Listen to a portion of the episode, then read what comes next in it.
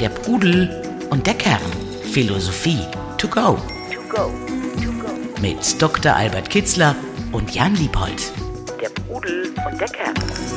Hallo und herzlich willkommen bei der Pudel und der Kern, liebe Freundinnen und Freunde der Philosophie und der Persönlichkeitsentwicklung, denn darum soll es heute gehen. Hallo Albert. Hallo Jan. Ja, wir wollen darüber sprechen, wie wir unsere Persönlichkeit weiterentwickeln können, ob das überhaupt geht, wie es funktionieren kann. Und ausgelöst hat dieses Thema oder begründet liegt dieses Thema in einer Hörerfrage, die bei uns aufgeschlagen ist, über die wir uns sehr gefreut haben. Falls ihr Fragen habt, auch immer her damit. Ich lese einfach mal vor.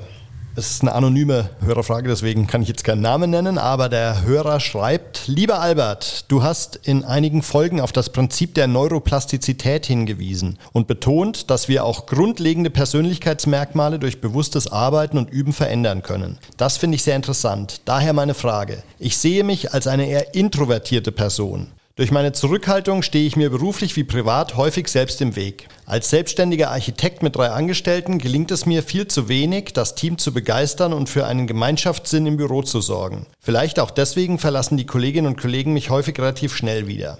Daher will ich gerne daran arbeiten, mich schrittweise zu einer extrovertierteren Persönlichkeit zu entwickeln und bewusst mehr aus meiner Komfortzone herauszutreten. Ist das möglich und was empfiehlst du mir dafür zu tun? Also erstmal vielen Dank für diese spannende Frage. Ich kann mir gut vorstellen, dass das in einem gärt oder dass man da gerade wenn dann immer wieder man das Gefühl hat, okay, vielleicht langweile ich da jemanden oder ich kann zumindest nicht genug mitreißen, da muss ich was an mir verändern. Jetzt an dich die Frage, wenn jemand so introvertiert ist und es nicht sein will, was kann er oder sie dann aus deiner Sicht überhaupt tun? Ja, ein bisschen nach außen gehen. Äh, und ich würde das gerade im Zusammenhang mit anderen Menschen üben. Ja, ab und zu sie mal einzuladen zum Kaffee, sich für sie zu interessieren, zugewandt auf sie zuzugehen und ihnen Fragen stellen oder lass uns mal zusammensitzen und über etwas sprechen und dann in dem Gespräch äh, signalisieren, dass man sich für den anderen interessiert. Klingt so einfach, aber das ist ja scheinbar völlig gegen die Natur unseres Hörers, der da diese Frage eingereicht hat.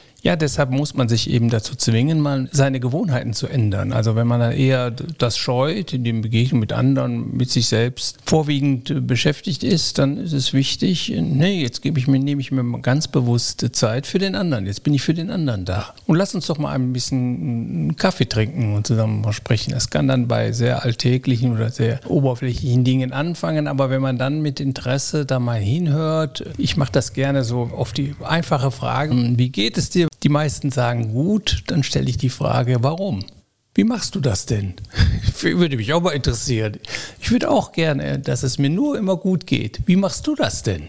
Also, also sagen wir so, bist du ja, einer, auf einer ganz anderen Ebene. Des ja, Gesprächs. spannendes Gesprächsintro, aber geht es dann überhaupt darum, da jetzt einfach mal so ein Gespräch anzufangen? Geht es nicht eher darum, sich wirklich so in gewisser Weise ja umzuprogrammieren. Also da müssen ja, wenn bisher ich gehemmt bin und überhaupt nicht aus mir rauskomme und mich auch vielleicht ja als langweilig empfinde, dann muss ich doch grundlegende Dinge erstmal bei mir ändern. Wie werde ich interessanter? Wie kann ich leichter nach außen gehen? Und ich kann mir nicht vorstellen, dass es damit jetzt einfach nur mit so einer Wie geht's dir Frage sich da ein echtes Problem löst. Nein, ich sagte ja, also zugewandt auf die anderen zugehen, äh, neugierig sein, sich für andere interessieren und Zeit nehmen für den anderen, sich Zeit nehmen für den anderen, ihm das signalisieren, dass man an seinem Leben und an seinen Sachen interessiert ist. Und man hat immer die Gelegenheit, einem geht es nicht so gut, ach, ich war gestern krank und dann kann man, äh, kann man gleich schon mal einhaken, oh, was hast du denn oder hast du schon öfters gehabt oder sollen wir mal darüber reden oder das äh, muss sich natürlich die Gelegenheit geben. Aber ich finde, es mal seine Haltung zu ändern. Die anderen interessieren mich nicht oder ich bin nicht so neugierig, da muss man sich eben überwinden. Nein, jetzt möchte ich aber extra neugierig. Der hat bestimmt etwas zu erzählen, der andere Mensch, was mich auch interessieren könnte. Versucht das rauszukriegen. Also jeden Morgen, wenn man aufsteht, okay, ich werde heute hm, dem anderen auch ein Lächeln schenken. Ich werde ihn einladen dazu, mit mir in Resonanz, in Kontakt zu treten. Und wenn sich die Gelegenheit geben, nehme ich mir auch eine halbe Stunde Zeit für ihn und frage ihn. Neugierig sein. Diese Neugierde für andere Menschen ist eine Sache, die kann man eintrainieren, kann man einüben. In jedem Gespräch kann man das üben. Und ich denke, das äh, wäre ein guter, um die Introvertiertheit zu durchbrechen, um mehr bei den anderen zu sein, mit den anderen zu sein. Also das heißt, diese Neuroplastizität ist auch dann so ein Prozess der kleinen Schritte. Also dass ich mir bewusst sein muss, es geht jetzt nicht darum, darum, den totalen U-Turn hinzulegen es, ja. mhm. ähm, und mich jetzt zum Entertainer auszubilden, sondern eigentlich geht es darum, wirklich mit einer anderen Haltung auf die Menschen zuzugehen, offener zu sein, in kleinen Schritten, in allen Lebenslagen zu versuchen, in Trippelschritten äh, mich da weiterzuentwickeln, offener zu werden. Melete Topan, alles ist Gewohnheit. Üben, üben, üben. Das heißt, man fängt mit kleinen, mit kleinen Übungen an, wiederholt die so lange, bis sich die Struktur im Gehirn, das ist das, was passiert durch das Üben, dass eine neue Gewohnheit etabliert. Die Gewohnheit, sich für andere Menschen zu interessieren, wo man vorher vielleicht weniger interessiert war. Mehr Fragen zu stellen, als von sich zu reden, wo man früher vielleicht mehr von sich geredet hat. Also das äh, übt man dann, je nachdem, wie stark diese synaptische Verbindung, die einen bisher von den anderen abgeschottet hat oder eher hat introvertiert erscheinen lassen, wie stark diese Charaktereigenschaften in den Zellverbindungen, in den Nervenkonstellationen verankert ist, braucht es mehr oder weniger Zeit. Aber man, man, kann ganz bewusst dagegen angehen und überlagert dann die alte Gewohnheit mit einer neuen. Und dann wirkt die neue automatisch. So lange muss man üben, bis es zum Automatismus wird, bis es verinnerlicht ist in Fleisch und Blut. Und dann hat sich die Haltung geändert. Wir können nicht die im direkten Zugriff eh an die synaptischen Verbindungen herangehen, sondern wir müssen indirekt durch vieles Üben zu einer Neuverschaltung der Nervenzellen äh, mhm. führen, die dann ein anderes Verhalten, eine andere Haltung, ein anderes Denken bei mir etablieren. Wenn wir noch mal einen Schritt zurückgehen, wie kommt es denn überhaupt zu so einer, in dem Fall introvertierten Persönlichkeit? Ist das 70 Prozent Genetik, weil Vater und Mutter auch schon eher zurückhaltende Menschen waren?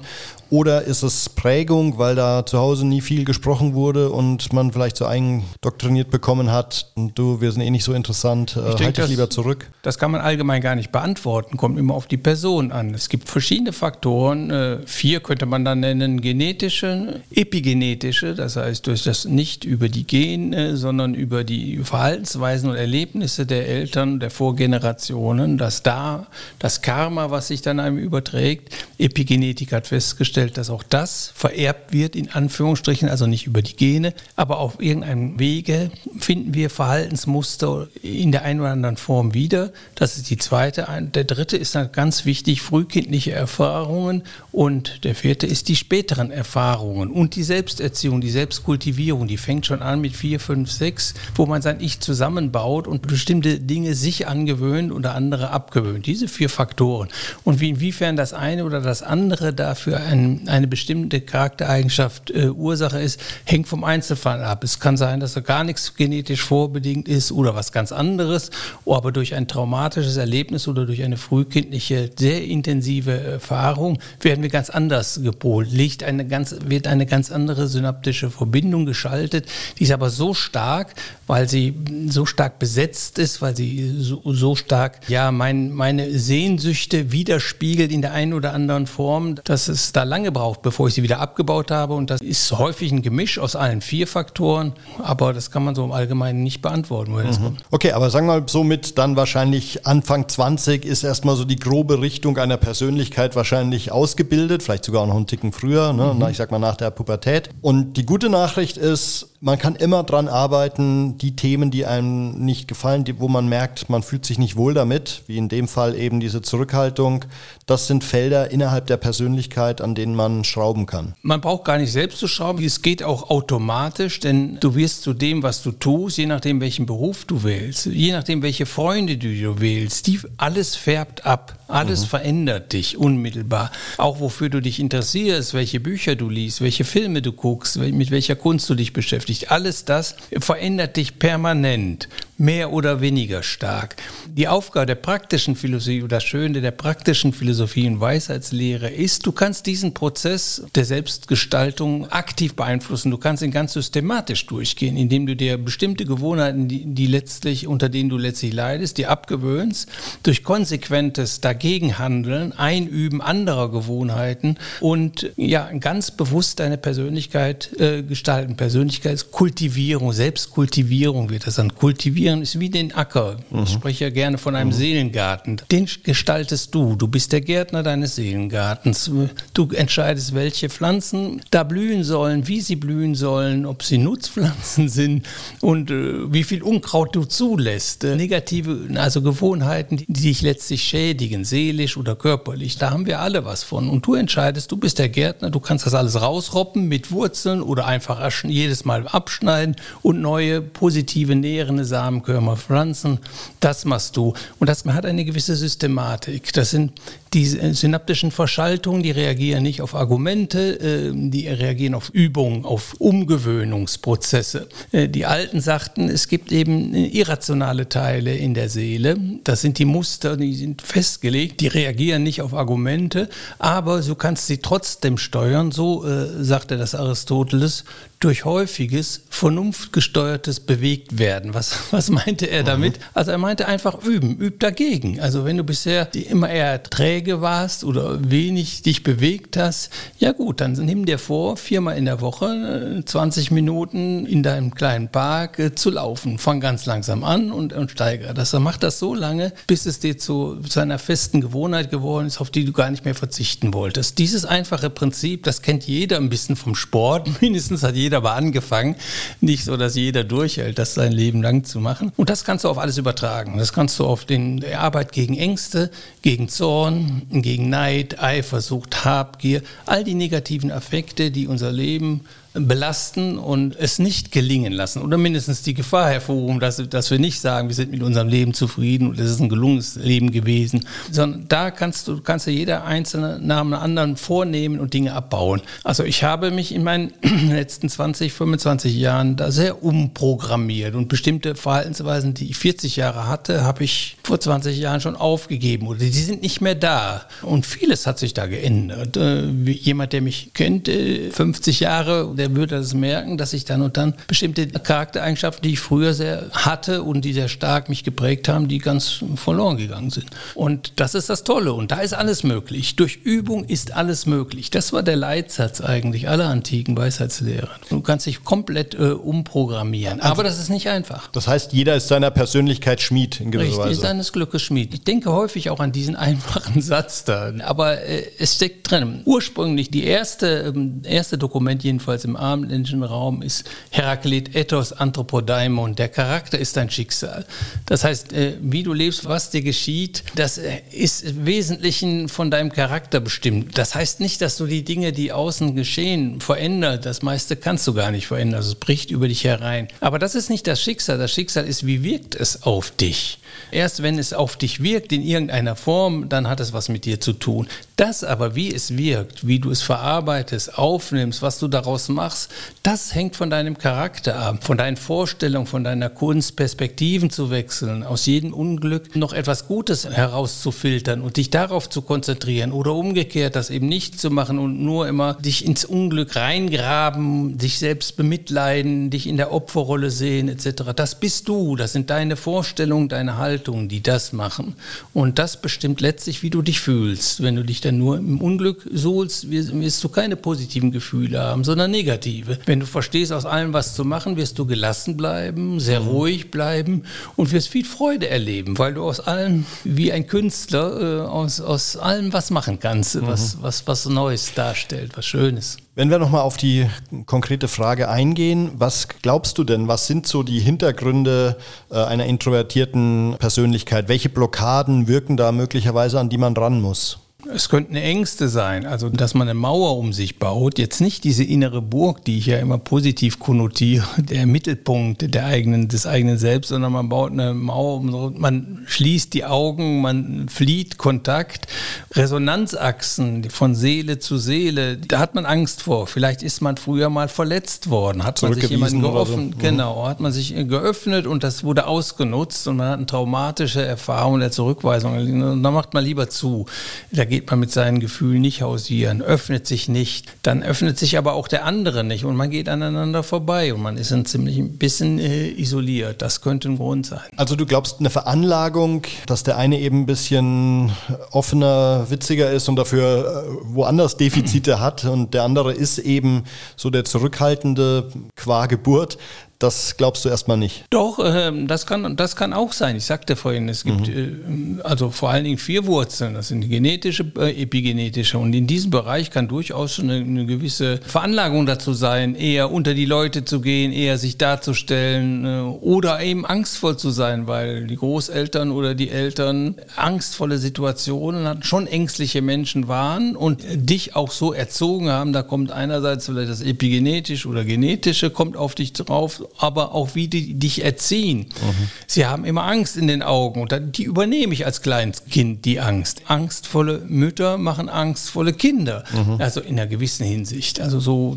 das spielt alles zusammen, das kann, würde ich überhaupt nicht ausschließen. Ich habe mich auch noch gefragt, ob man nicht, ob er der Hörer nicht auch nochmal überlegen sollte, wie er dazu steht, zu dieser Eigenschaft der Introvertiertheit. Introvertiert zu sein kann ja auch sehr positiv sein, meiner Meinung nach. Also solche Menschen haben häufig mehr Tiefgang, handeln überlegter, sind weniger oberflächlich, haben vielleicht auch einfach weniger Geltungsbedürfnis. Also sollte er nicht im ersten Schritt einfach erstmal versuchen, ein besseres Verhältnis zu seiner bestehenden Persönlichkeit aufbauen? Unbedingt. Aufzubauen? Also Persönlichkeit heißt eigentlich sich selbst treu bleiben oder wie Konfuzius sagt, bei allem tun, mit sich im Einklang zu bleiben.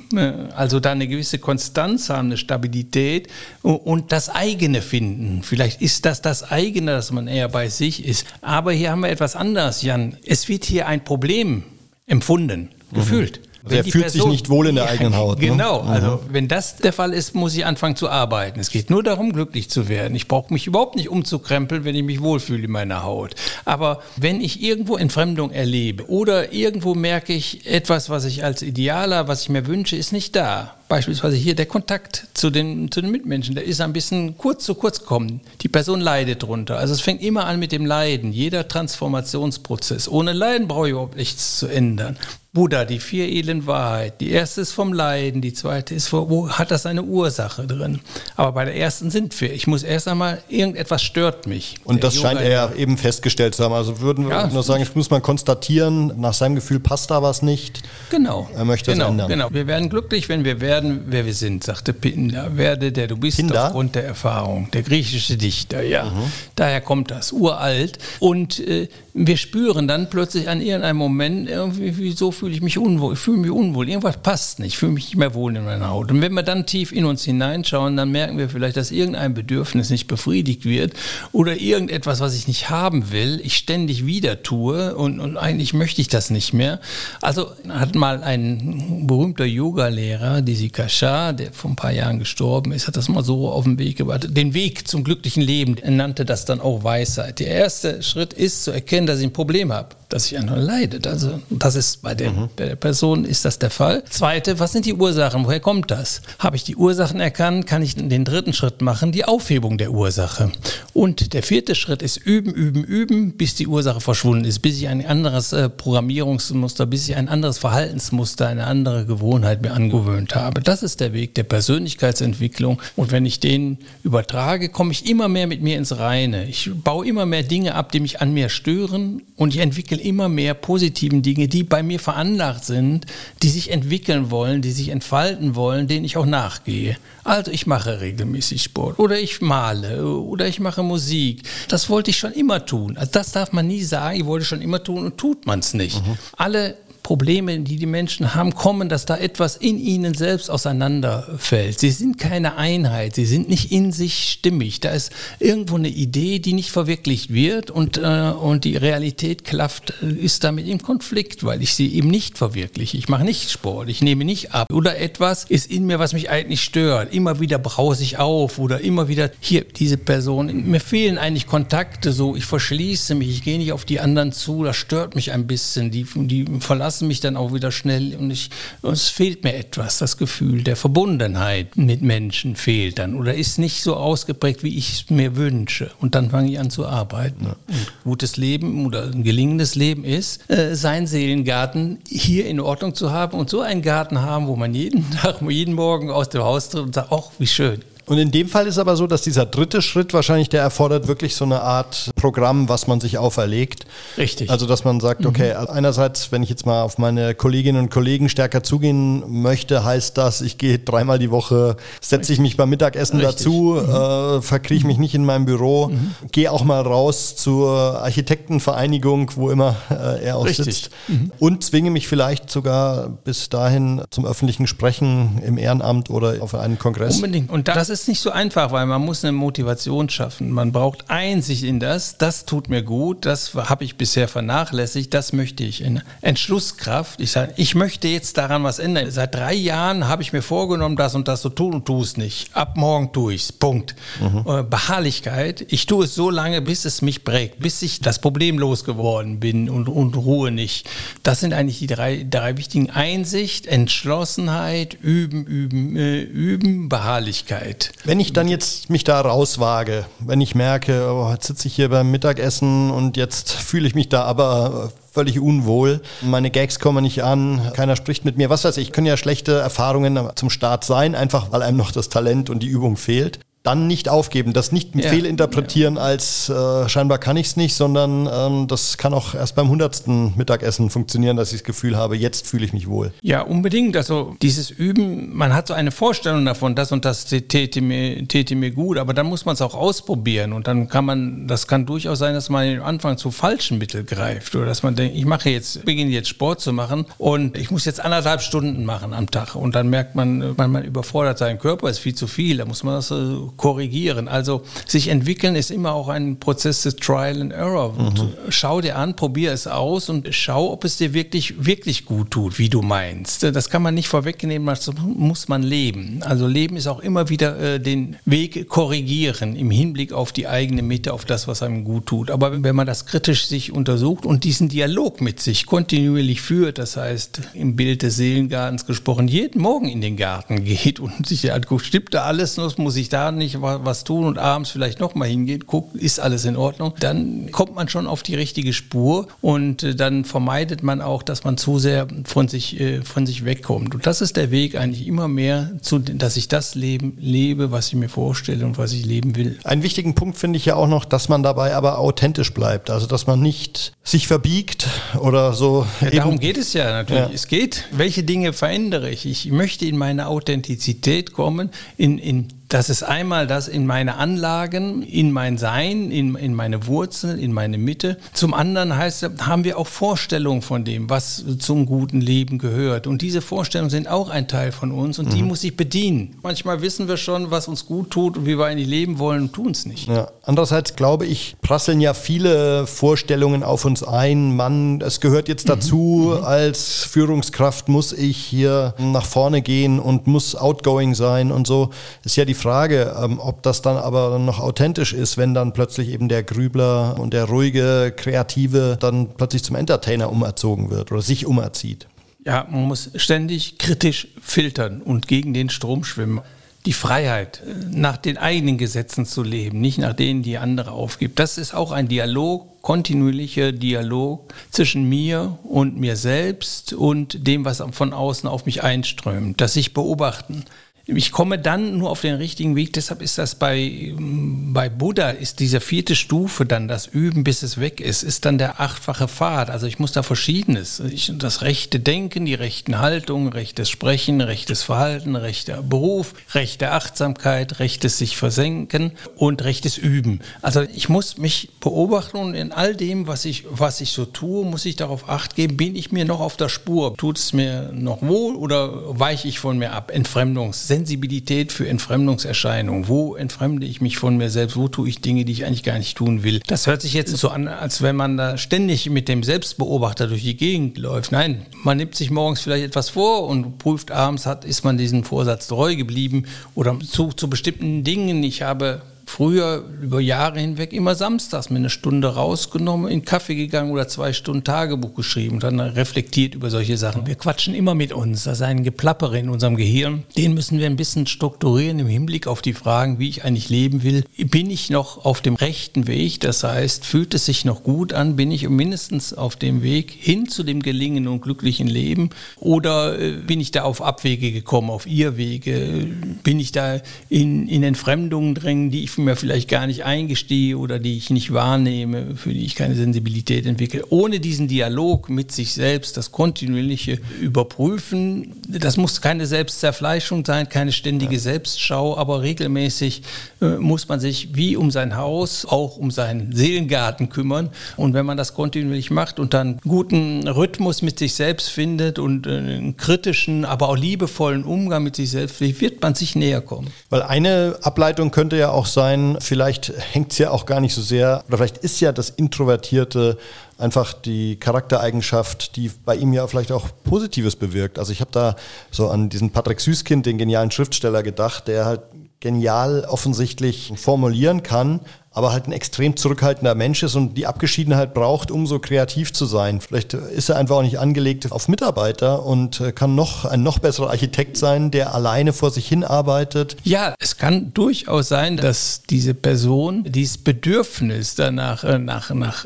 Resonanz oder mit mehr mit anderen zu tun, dass das von außen gekommen ist, gar nicht aus, mhm. aus seinem Inneren heraus und dass er eigentlich das wirklich nicht will. Also da muss man sehr, sehr kritisch sich untersuchen, woher kommt mein Bedürfnis Bedürfnisse? Was stört mich? Ist das tatsächlich, das ähm, meinte ich ja mit, die Wurzel, die Ursache mhm. des Leidens finden? Also im Moment stört es mich. Dann die Ursache zu finden, äh, kann dazu führen, dass ich sage, ja, es, es, stört mich. Ich habe da einen Wert übernommen, der von der Gesellschaft mir aufordnet. Man muss ein kommunikativer, ein extrovertierter Mensch sein, den habe ich einfach unkritisch übernommen und der passt gar nicht zu mir. Und das führt zu, zu inneren Konflikten. Ich strebe nach etwas, was ich eigentlich gar nicht meiner Natur entspricht. Dann hieße es, nee, ich verändere überhaupt nicht mein Verhalten, ich verändere mein Denken, ich äh, verändere mein Wunschdenken, ich müsste in, extrovertiert sein. Das, diesen, von diesem Glaubenssatz muss ich loskommen und sagen, introvertierter ist etwas Wunderschönes, für mich jedenfalls mhm. passendes. Das bedarf der Beobachtung. Aber wie es so eben klang, die Ursache von dieser Introvertiertheit ist eher tatsächlich, dass ich da vielleicht mich zu sehr verschließe und ein Bedürfnis nach mit, Mitsein habe. Das ist selten etwas, was von außen so ein oktroyiert wird. Ich denke, das ist tatsächlich tatsächlich ein Problem äh, der Person und sie möchte gerne mehr in Verbindung sein mit Menschen, mehr zwischenmenschliche Beziehungen, bessere haben äh, und nicht so, so grob oder schroff oder sich so abgrenzen und möchte auch nicht mehr erleben, dass die Menschen immer von einem weglaufen. Meine Abschlussfrage, ein Schritt könnte ja auch sein, dass man das nicht mit sich nur ausmacht, sondern dass man da auch schon jemand mit reinnimmt in diesen Prozess. Also beispielsweise vielleicht einen Mitarbeiter auch mal offen zu fragen, findest du, dass ich da was verändern muss? Bin ich zu zurückhaltend? Zurückhaltend, wo fehlt dir da was? Oder einen Freund, aber mit einem Sparringspartner sowas zu spiegeln, ob das tatsächlich notwendig ist oder ob man da vielleicht auf dem Holzweg ist. Immer gut. Dafür sind die Freunde eigentlich da und äh, dafür haben sie so eine wichtige Bedeutung für ein gelingendes Leben, weil man mit denen über diese Probleme sprechen kann. Und die normalerweise haben andere Probleme und können dein Problem objektiv gut erkennen und kennen es vielleicht auch schon. Man muss es dann nur ansprechen und vielleicht auch in einen kontinuierlichen kontinuierlichen Dialog da gehen, damit man ein bisschen davon geleitet werden kann. Persönlichkeitsentwicklung ist äh, überhaupt nicht etwas, was man alleine macht oder überhaupt alleine machen könnte. Also manche sagen, die knattern, also ohne die Gemeinschaft, ohne, ohne die Freunde, ohne einen Guru, einen Lehrer, der einen ein bisschen leitet, kommt man dann nicht sehr weit. Das war auch der Gedanke der philosophischen Schulen in der Antike, im alten Griechenland. Es waren Lebensgemeinschaften, die einen darauf aufmerksam machten, die einen einen begleiteten auf dem Weg dieser Selbstkultivierung und die einem da auf, bestimmte Dinge hingewiesen haben und dass man da vielleicht zu weit geht oder hier zu wenig tut und mit dem man sich austauschen kann. Ganz, ganz wichtig. Also alleine kommt man da häufig nicht sehr weit. Also mhm. es ist eigentlich passiert sehr selten, dass ein Mensch dann über ein Problem, das er hat, mit niemandem über Jahre hinweg mhm. spricht. Aber Es kommt alles vor, auch das. Äh, also normalerweise spricht man dann, aber man sollte dieses Gespräch suchen und systematisch führen. Man sollte Freundschaften pflegen und dann auch mal über sein Leben und seine Probleme sprechen. Ganz äh, offensiv sollte man sich das vornehmen, weil wie jede Arbeit an sich selbst ist dann ein bisschen Mühewaltung ist not notwendig. Ein bisschen Bewegung aus der Komfortzone rauskommen, etwas probieren, dranbleiben, sich überwinden, sich nicht abschrecken lassen, auch von Rückschlägen nicht den Mut verlieren. Das alles gehört dazu, um sich weiterzuentwickeln. Wenn das da hm, fehlt, dann bleibe ich so, wie ich bin. Kann gut sein, aber häufig äh, bleibt dann irgendwelche Sachen unbearbeitet Und oder unentwickelt, die mir sehr gut tun würden, wenn ich sie entwickeln würde oder wenn ich sie abstellen würde, wenn es negative Affekte sind. Also ich nehme für mich mit, dass es gar nicht nur um dieses eine große Thema geht, was man drehen möchte, was man verändern möchte, sondern eigentlich geht es auch um die vielen kleinen Stellschrauben, die dann äh, vielleicht ein noch stimmigeres Gesamtbild in der Persönlichkeit ergeben. Und da einfach kontinuierlich dran zu arbeiten und die gute Botschaft, es ist einfach in jedem Alter möglich, äh, sich da weiterzuentwickeln. So ist es, Jan. Super. Albert, vielen Dank. Danke euch und bis zum nächsten Danke Mal. Danke dir. Der Pudel und der Kern. Der Philosophie-Podcast zu den Fragen des Lebens mit Dr. Albert Kitzler und Jan Liebold. www.pudel-kern.com